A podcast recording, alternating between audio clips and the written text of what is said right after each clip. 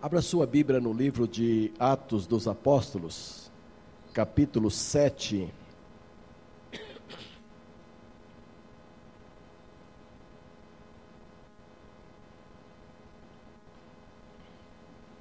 Livro de Atos dos Apóstolos, capítulo 7. Última parte, último texto desse capítulo versos 54 a 60. Lucas 7, 54. Ouvindo eles isto, enfureciam-se em seus corações e rangiam os dentes contra ele. Mas ele, cheio do Espírito Santo, fixando os olhos no céu, viu a glória de Deus e Jesus que estava à direita de Deus, e disse: Olhai, eu vejo os céus abertos e o filho do homem que está em pé à direita de Deus. Mas eles gritaram com grande voz, taparam os ouvidos e se levantaram unânimes contra ele. E expulsando-o da cidade, o apedrejaram. As testemunhas depuseram as suas vestes aos pés de um jovem chamado Saulo e apedrejaram a Estevão, que em oração dizia: Senhor Jesus, recebe o meu espírito. E pondo-se de joelhos, clamou com grande voz: Senhor, não lhes imputes este pecado. Tendo dito isto, adormeceu. Feche os seus olhos, vamos falar com Deus ainda antes desta meditação. Querido Deus e Pai, diante do Senhor está esse texto sobre o qual desejo meditar neste momento com a igreja do Senhor aqui, com a terceira igreja, e eu quero pedir, ó Deus, que tão somente a tua vontade seja feita nesse instante, expondo, ó Deus, necessidades de cada um de nós aqui, e que seja um momento de aproximação maior do Senhor, para a honra e glória do teu santo nome. Por Jesus eu peço. Amém, Senhor. Quando eu leio esse texto, meus irmãos, eu quero confessar aos irmãos que eu fico me perguntando quais os segredos para que alguém possa chegar num curto espaço de vida cristã. Estevão teve pouco tempo de vida cristã, poucos anos. Toda a sua história na Bíblia se encontra no capítulo 6 e no capítulo 7 de Atos e termina aí. Ele começa a sua história, ele começa a ser conhecido no capítulo 6 e termina no capítulo 7 mas termina vendo a glória de Deus, termina vendo a sua passagem para a presença do Senhor, termina tendo uma visão tremenda da presença de Jesus à direita de Deus, da glória de Deus diante dos seus olhos, e ele chama a atenção para os seus algozes, dizendo: Eu estou vendo a glória de Deus. E mais do que isto, ele tem condições de pedir a Deus perdão para os seus adversários, para os seus inimigos, para aqueles que o apedrejavam. Ele morreu apedrejado, como diz aí o texto. Quais os segredos para que alguém, homens como nós, mulheres como as que aqui estão, gente de carne e osso, gente cheia de pecados, viver esse nível de vida espiritual que possa chegar ao seu fim da jornada com a glória desse tamanho que teve Estevão. Qual seria o segredo? E será que hoje ainda é possível alguém buscar esse tipo de relacionamento com o Senhor? Nesse tempo em que se ensina por todos os cantos e por muitas teologias possíveis de que nós somos filhos de Deus, herdeiros da graça do Senhor, para nos enriquecermos desta terra, para termos bem, para sermos abençoados sobre todas as coisas, e não se fala em um só momento sobre a possibilidade de, de perseguição, sobre a possibilidade de apedrejamento, de prisão sobre os filhos de Deus, porque tudo isso fica fora de qualquer cogitação, e muito menos de alguém morrer pelo nome de Jesus. Como é que fica? Sabe onde é está o segredo, amados? No capítulo 6. Então volte a uma página da sua Bíblia, uma página da sua Bíblia, e olhe comigo para o capítulo 6. começando no versículo 1. Naqueles dias, crescendo o número dos discípulos, lembra que só no sermão de Pedro houve 3 mil conversões e a igreja continuou crescendo a cada dia, porque a cada dia aumentava o Senhor. Então já estava uma igreja enorme. Naqueles dias, crescendo o número dos discípulos, houve murmuração dos gregos contra os hebreus, porque as suas viúvas eram desprezadas na distribuição diária de alimento. Então os doze, convocando os discípulos, disseram: Não é razoável que nós deixemos a palavra de Deus e sirvamos as mesas. Escolhei, irmãos, dentre vós, sete homens de boa reputação, cheios do Espírito Santo e de sabedoria, aos quais constituamos sobre este importante negócio. Mas nós perseveraremos na oração e no ministério da palavra. Este parecer contentou a toda a multidão dos discípulos, da igreja nova que estava ali. E elegeram a Estevão, homem cheio de fé e do Espírito Santo. E aí elegeram outros, completando os sete, conforme a decisão dos discípulos, a sugestão dos discípulos para a congregação. E elegeram a Estevão, homem cheio de sabedoria e cheio do Espírito Santo de Deus. Este era o segredo.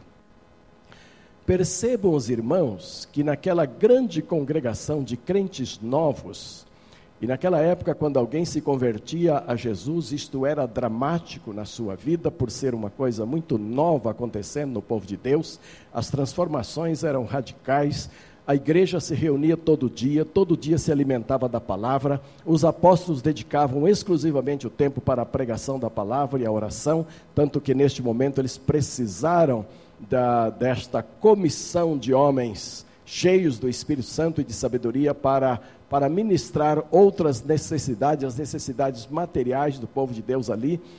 E neste ambiente, eles dizem assim: Escolhei entre vós sete homens, cheios de sabedoria, de boa reputação e cheios do Espírito Santo de Deus. O que significa, queridos, que nem todos na congregação, e isto permanece até hoje, nem todos entre o povo de Deus estão vivendo uma vida plena do Espírito Santo do Senhor. Nem todos os crentes estão vivendo, e não estavam naquela época, e não estão hoje também, vivendo na plenitude do Espírito. E então vamos entender de uma vez por toda uma coisa: todo crente verdadeiro tem o Espírito Santo de Deus, isso é bíblico. É impossível se tornar crente sem que o Espírito Santo do Senhor venha habitar ao seu coração, convencê-lo do pecado, convencê-lo do juízo, trazer-lhe o arrependimento, trazer-lhe a confissão de Jesus Cristo como Senhor e Salvador da sua vida. É impossível que aconteça. Então, o Espírito Santo do Senhor está e mora em todo crente.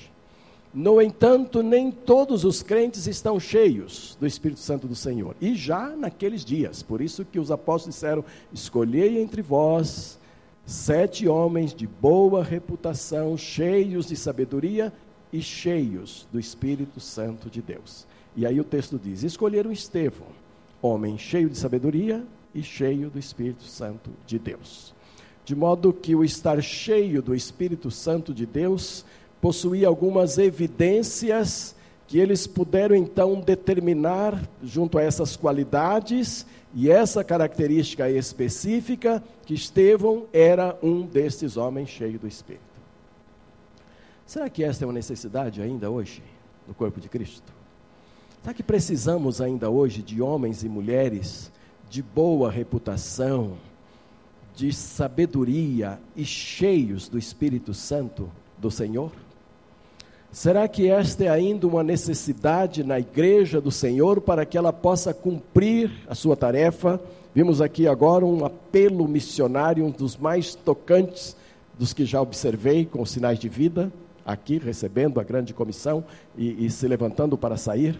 Vimos a mesma coisa no domingo passado, na grande apresentação aqui sobre o resgate. Toda hora estamos, toda hora que se fala em missões, fala-se na grande comissão do Senhor Jesus Cristo. E há uma tarefa estupenda para a igreja cumprir neste mundo de pacificação, de, de elemento pacificador também na sociedade, e é possível fazer isto sem o Espírito Santo de Deus. Há uma necessidade enorme que os convertidos todos venham compreender as coisas do Espírito, e a Bíblia diz que sem a presença do Espírito, sem a direção do Espírito Santo do Senhor, não podemos entender as coisas espirituais, porque elas se discernem espiritualmente.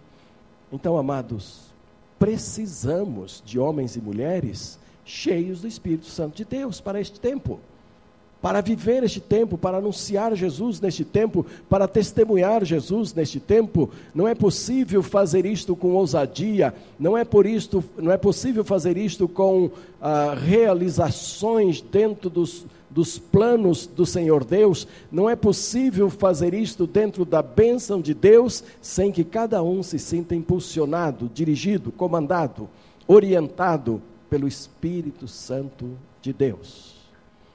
Mas havia naquela igreja homens e mulheres cheios do Espírito Santo de Deus, tanto que eles é, os escolheram. E o grande, a, a, a grande bênção na vida de Estevão é que ele soube manter-se cheio do Espírito Santo do Senhor. O grande problema nosso hoje, a grande dificuldade nossa hoje, não é não ter o Espírito, porque todos nós o temos, mas é encher-se do Espírito, como diz a palavra, e manter-se cheio dele. E eu penso que essa segunda responsabilidade é ainda maior. Porque para você se manter sob a direção do Espírito Santo, manter-se cheio do Espírito Santo do Senhor, há regras bíblicas, há ensinos bíblicos que você precisa seguir.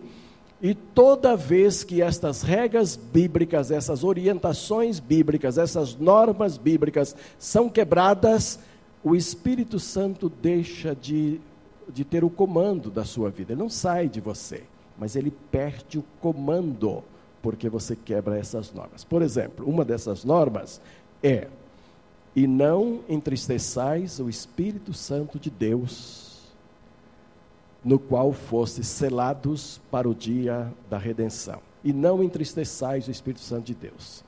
Estevão foi um homem que, na sua curta trajetória cristã, de poucos anos, ele nunca entristeceu o Espírito Santo de Deus. E isto é muito importante para poder ter o tipo de morte que ele teve e a glorificação ao Senhor que aconteceu na sua morte. Agora eu pergunto: você tem consciência das vezes que você entristeceu o Espírito Santo de Deus? Você tem consciência de quantas vezes nesta semana passada, de segunda-feira até hoje, até agora à tarde, à noite, você tem entristecido o Espírito Santo de Deus? Deixa eu lhe dizer uma coisa. Todo e qualquer pecado que cometemos, consciente ou não, entristece ao Espírito Santo de Deus. Todo. Então, convenhamos, a gente entristece muito o Espírito Santo de Deus a gente causa muitas dores na relação nossa com o Espírito Santo de Deus, porque toda vez que pecamos, o Espírito Santo de Deus se entristece. Agora, mais do que isso, toda vez que optamos por permanecer no pecado, por continuar na prática do pecado, nós aumentamos essa tristeza sobre o Espírito Santo de Deus. Então a Bíblia diz: Não entristeçais ao Espírito Santo de Deus, para o qual fosse selados para o dia da redenção. Isso está em Efésios capítulo 4, verso 30. Mas um outro versículo diz assim: Não não extingais ao Espírito Santo de Deus. E, e, extinguir aqui não é no sentido de desarraigar para sempre, de, de tornar nulo, mas é no sentido de ignorar a sua vontade.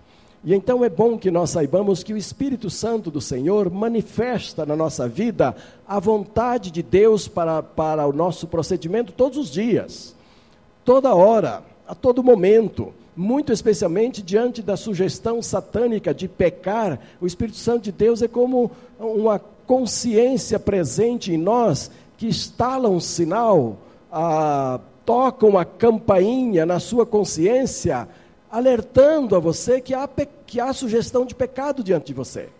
E extinguir o espírito é não dar atenção a esta vontade do Espírito Santo de Deus é resistir a estes apelos do Espírito Santo de Deus. E cada vez que você faz isto, cada vez que você ah, ignorar a vontade do Espírito Santo manifesta na sua vida, não tenha dúvida, você está como que extinguindo, colocando de lado a vontade do Espírito Santo de Deus. Quantas vezes você já fez isso na vida? As pessoas que caem em pecados grosseiros, eu não estou falando de pecados maiores ou menores, os pecados para Deus não deve ter muito essa dimensão, mas há pecados extremamente grosseiros. As pessoas que caem em pecados grosseiros, normalmente não caem na, de, uma rasteira da primeira, primeira vista, ao primeiro toque, não. Normalmente elas são atraídas para estes pecados aos poucos e ela vai sendo iludida pelo inimigo, e o Espírito Santo vai lhe alertando que há pecados aí na frente, que há um despenhadeiro aí na frente, que há um perigo iminente e que ela poderá cair se não tomar posição. E muitos, muitos namoram, flertam com estas possibilidades de cair, às vezes por ano inteiro, para depois cair. A gente tem acompanhado muitas pessoas que caíram de forma grosseira, caíram de forma feia, vergonhosa, entristeceram profundamente ao Espírito Santo de Deus e às vezes começaram começaram quase que imperceptivelmente. Começaram como criancinhas com algumas coisas. Por exemplo, o progresso traz sempre muitas bênçãos, mas junto com as bênçãos que o progresso traz, traz também dificuldades. Por exemplo, a internet. A internet é uma bênção muito grande, né? Você se comunica com o mundo todo no mesmo momento, você fica sabendo coisas a todo instante, você conversa com pessoas de outros países, todo mundo todo. Mas também você entra em algumas salas extremamente perigosas você entra em algumas conversas extremamente perigosas. E sabe o que acontece hoje com o demônio, com Satanás em relação a isto?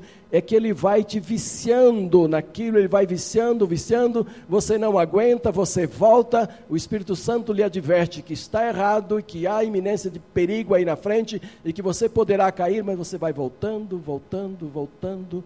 Daqui a pouco o que aconteceu?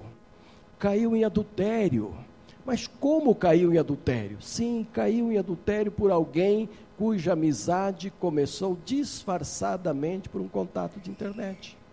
Filmes, literatura, pornográficas e assim por diante. Como é que nasce o amor ao dinheiro? A Bíblia diz que o amor ao dinheiro é a raiz de todos os males. Então, é um tremendo pecado pois que se constitui a raiz de todos os males. E como é que as pessoas começam a amar o dinheiro? Vocês pensam que é só rico que ama dinheiro? Há muitos pobres que caem de amores por dinheiro todos os dias. Experimenta uma coisa nova na sua vida, uma coisa que o torna meio imponente, meio engraçado, que apareça um pouco, pronto Agora ele quer um pouco mais, e depois um pouco mais, e depois um pouco mais. E se estou falando de crente, daqui a pouco ele começa a cortar as suas ofertas, começa a cortar o reino de Deus, daqui a pouco ele começa a cortar os seus dízimos e ofertas, porque ele precisa de dinheiro para saciar a sua fome de dinheiro, o seu amor pelo dinheiro. E quando ele menos percebe, ele é de fato um avarento e às vezes um avarento pobre infeliz duas vezes. Primeiro por ser avarento e depois por ser avarento pobre. Porque o rico é um pouco diferente. Ele é avarento, mas ele tem dinheiro pelo menos, não é? Então não é tão infeliz assim, porque tem como usar, tem de onde tirar, tem como gastar e tal, mas é avarento. O estado final é o mesmo, vocês sabem. O avarento não entra no reino do céu, nem rico nem pobre.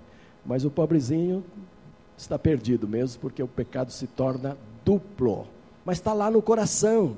E é por isso que o Senhor Jesus Cristo disse que onde estiver o, o seu tesouro, aí estará também o seu coração. Então, amados, dinheiro é uma bênção? É, desde que ele seja servo de você. Se ele começar a tornar-se o seu patrão, o seu dirigente da sua vida, a sua paixão, muito cuidado, porque é assim que entristecemos ao Espírito Santo de Deus. A Bíblia diz também para não resistir ao Espírito Santo de Deus. Isso é quase igual ao texto anterior que eu disse. Mas a Bíblia diz também para não mentir ao Espírito Santo de Deus. Toda mentira é pecado. Qualquer mentira é pecado. Mas há mentiras que são mentiras diretamente contra o Espírito Santo de Deus. E onde é que ocorrem as mentiras contra o Espírito Santo de Deus, amados? É lá no mundo? É lá com o povo incrédulo? Não as grandes possibilidades das mentiras contra o Espírito Santo de Deus acontecem dentro da igreja do Senhor.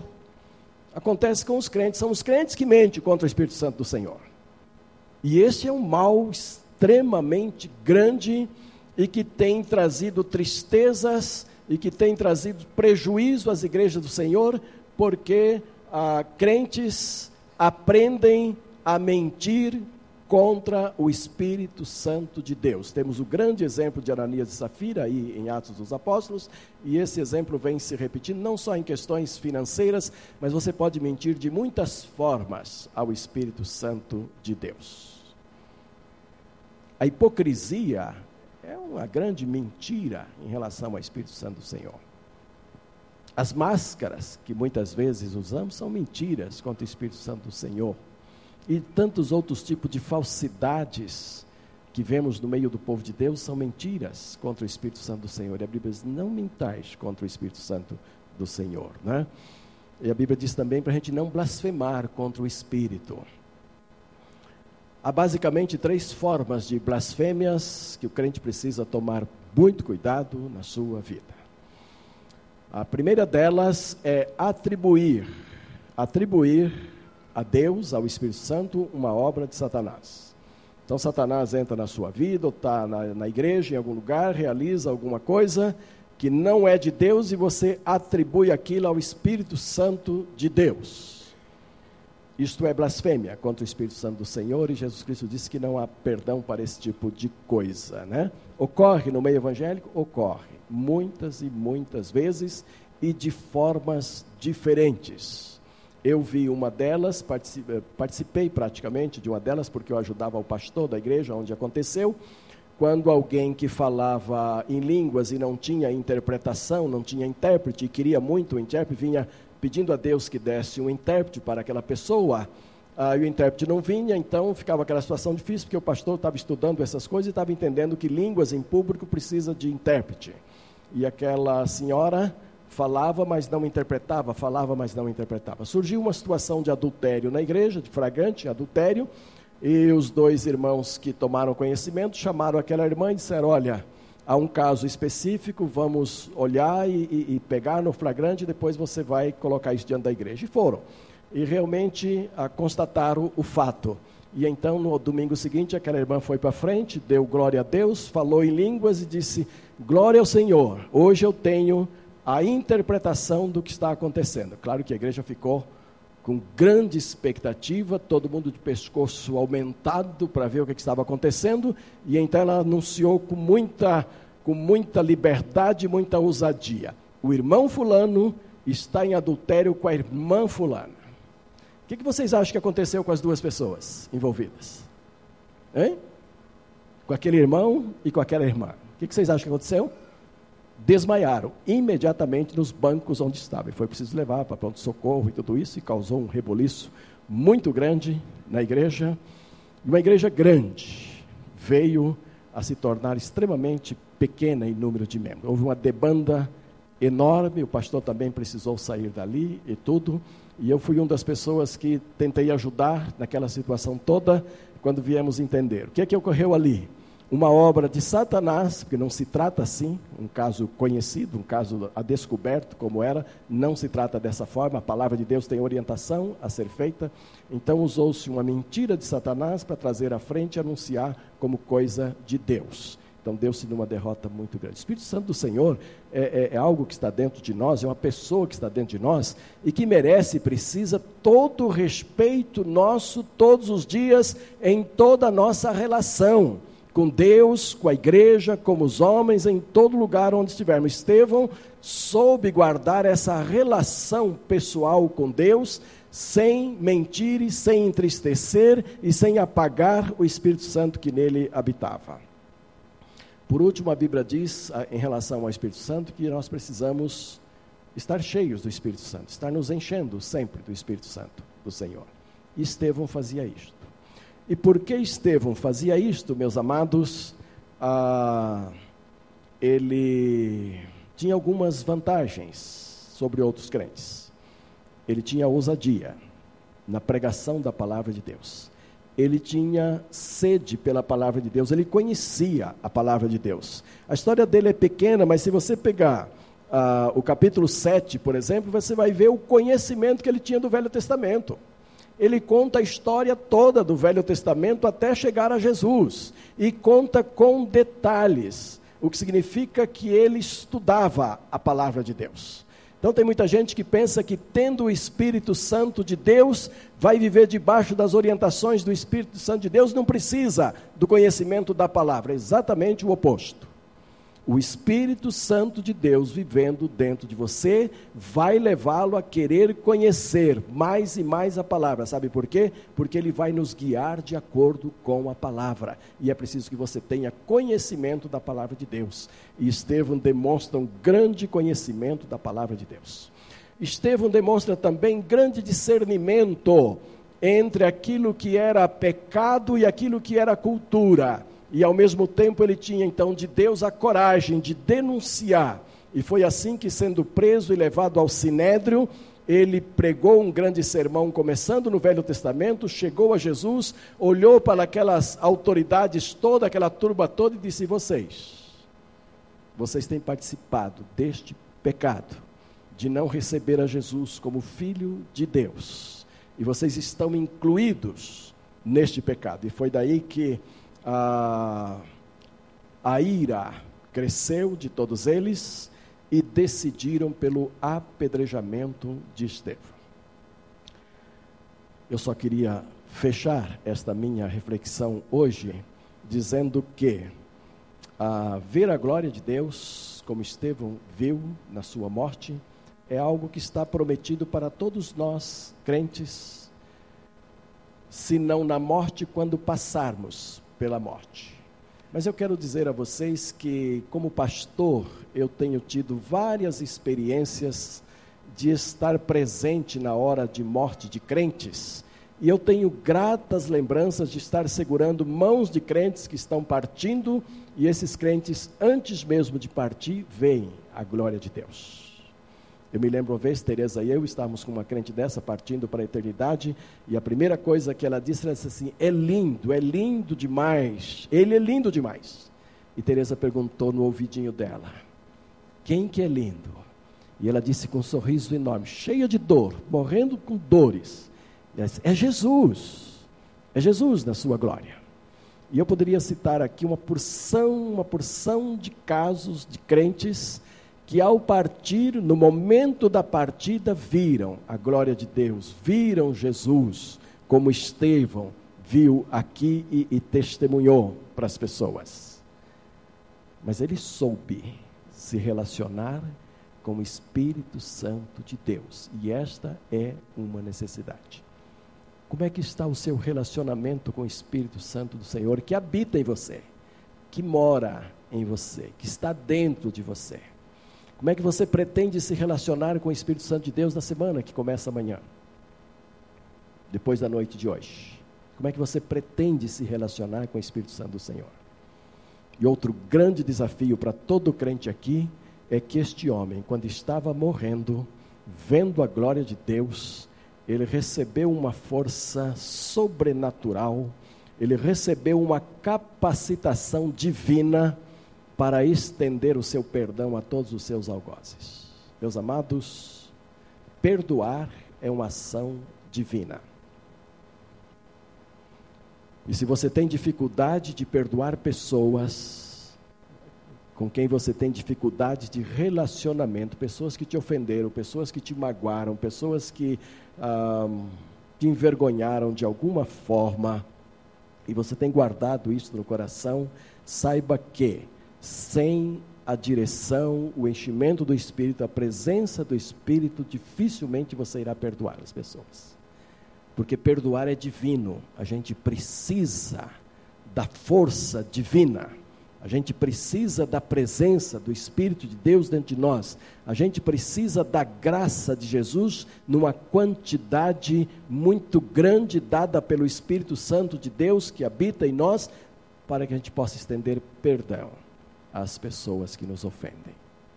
Eu queria que você pensasse nisso hoje. Talvez haja pessoas na sua vida precisando de perdão e você não deu esse perdão ainda e isso entristece ao Espírito Santo de Deus na sua vida. Isso faz com que Deus deixe de realizar tudo quanto gostaria de realizar na sua vida, através do Espírito, pela falta de perdão de você. Tá bem? Nós vamos orar sobre isto, mas eu queria lembrar também que este homem chamado Estevão, sobre o qual eu trouxe essa reflexão, entre os sete escolhidos para a diaconia na igreja primitiva, ele foi o primeiro diácono a ser escolhido. E, embora nós não estejamos fazendo hoje uma comemoração, uma festa entre nós, hoje é o dia do diácono batista. Eu não sei nem se os nossos diáconos aqui estão a par disto. Também não sei se a nossa turma de comunhão está a par disto, mas hoje nas igrejas batistas se comemora o dia do diácono. E então eu gostaria de chamar para esta oração, enquanto você está pensando também na sua relação com Deus, na sua relação com o Espírito Santo, eu gostaria de chamar todos os diáconos e diaconisas da igreja que estão presentes para vir aqui à frente, nós vamos orar por eles nesse dia do diácono, com esta reflexão sobre o primeiro diácono eleito lá na igreja primitiva, pode vir todos os diáconos e diaconisas, sei que no coro tem alguns também, podem vir aqui, se colocar aqui à frente, que nós vamos orar por vocês nesta noite, vamos colocar suas vidas diante do Senhor e, e, e também queremos lembrar que todos nós somos diáconos, uma, esses daqui foram escolhidos pela igreja para exercer o diaconato na igreja, mas na verdade todos nós cristãos, todos nós crentes do Senhor Jesus, somos diácono, porquanto diácono é aquele que serve. todo crente é eleito por Deus para servir. Isso inclui pastores, isto inclui teólogos, isto inclui ah, líderes, professores da escola bíblica dominical, líderes da diretoria estatutária da igreja e inclui a todos os crentes. De modo que com este grupo de diáconos aqui à frente, eu queria pedir a todos os diáconos que somos nós aqui, que desejamos nesta noite uma relação melhorada, procurando melhorar a nossa relação com o Espírito Santo do Senhor, eu vou pedir para você ficar em pé nesse momento, quando nós vamos orar pelos diáconos que estão aqui, por tantos outros diáconos que servem a nossa igreja. E eu gosto da terceira igreja neste aspecto de serviço porque eu vejo que há aqui um exército muito grande de diáconos que estão sempre servindo a Deus e servindo de forma voluntária. E eu queria que neste dia do diácono, você levasse como exemplo daqui Estevão, que eu poderia chamá-lo de um diácono por excelência, que era cheio do Espírito Santo do Senhor, viveu cheio do Espírito Santo do Senhor, morreu para Deus, cheio do Espírito Santo de Deus. Um grande exemplo a ser seguido por todos nós. Após esta oração, ainda tem um cântico, né? E o pastor Fernando fará a oração final depois. Bendito Deus e Pai, eu quero te louvar e te agradecer pela tua palavra que traz para nós este exemplo fantástico de que foi Estevão com a sua vida cheia de fé, cheia do Espírito Santo, cheia de sabedoria. Como nós precisamos, ó Deus, de sabedoria para viver neste mundo de hoje. Nós, os crentes todos, nós, os diáconos do Senhor, todos, como precisamos, ó Deus, de estarmos cheios do Teu Espírito, cheios de conhecimento da Tua palavra, para que com sabedoria tomemos nossas decisões, com sabedoria conversemos com as pessoas ao nosso redor, com sabedoria possamos encarar chefes, possamos liderar pessoas que estão debaixo da nossa liderança, possamos entrevistar e ser entrevistados, prestar serviços e receber serviços que são prestados, e enfim, ó Deus, nos relacionarmos com as pessoas, quer seja dentro do corpo de Cristo ou fora dele Precisamos muito da sabedoria do Senhor. Por isso eu coloco diante do Senhor agora os diáconos aqui da Terceira Igreja Batista, que a bênção do Senhor esteja sobre cada homem, cada mulher que têm desenvolvido este trabalho junto à igreja, ó Deus, que eles sejam homens e mulheres sábios, que deem lugar permanente ao Espírito Santo do Senhor, que busquem estarem cheios cada dia, para que sejam de fato úteis na obra do Senhor, como tem sido, e aprimorando cada vez mais a forma de te servir. Oro também pela igreja como um todo, por todos que estão de pé neste momento, para que a tua graça, ó Deus, possa ajudar a todos, enchendo-os de tal maneira que o mundo possa ver que somos diferentes e que fazemos diferença no lugar em que estamos. E permita que isto ocorra, ó Deus, em cada um de nós, para a honra e a glória do teu santo nome. Se há pessoas entre nós que têm dificuldades, ó Deus, de relacionar-se com o Espírito Santo de Deus, todos nós temos em algum grau. Permita que busquemos mais e mais os ensinamentos da tua palavra e que procuremos respeitar o Espírito Santo do Senhor que habita em nós, não mentindo a Ele, não entristecendo, não blasfemando e nos enchendo a cada dia para que façamos de perto a tua vontade, Pai. Assim eu oro no nome santo de Jesus, o nosso amado e querido Salvador. Amém e amém.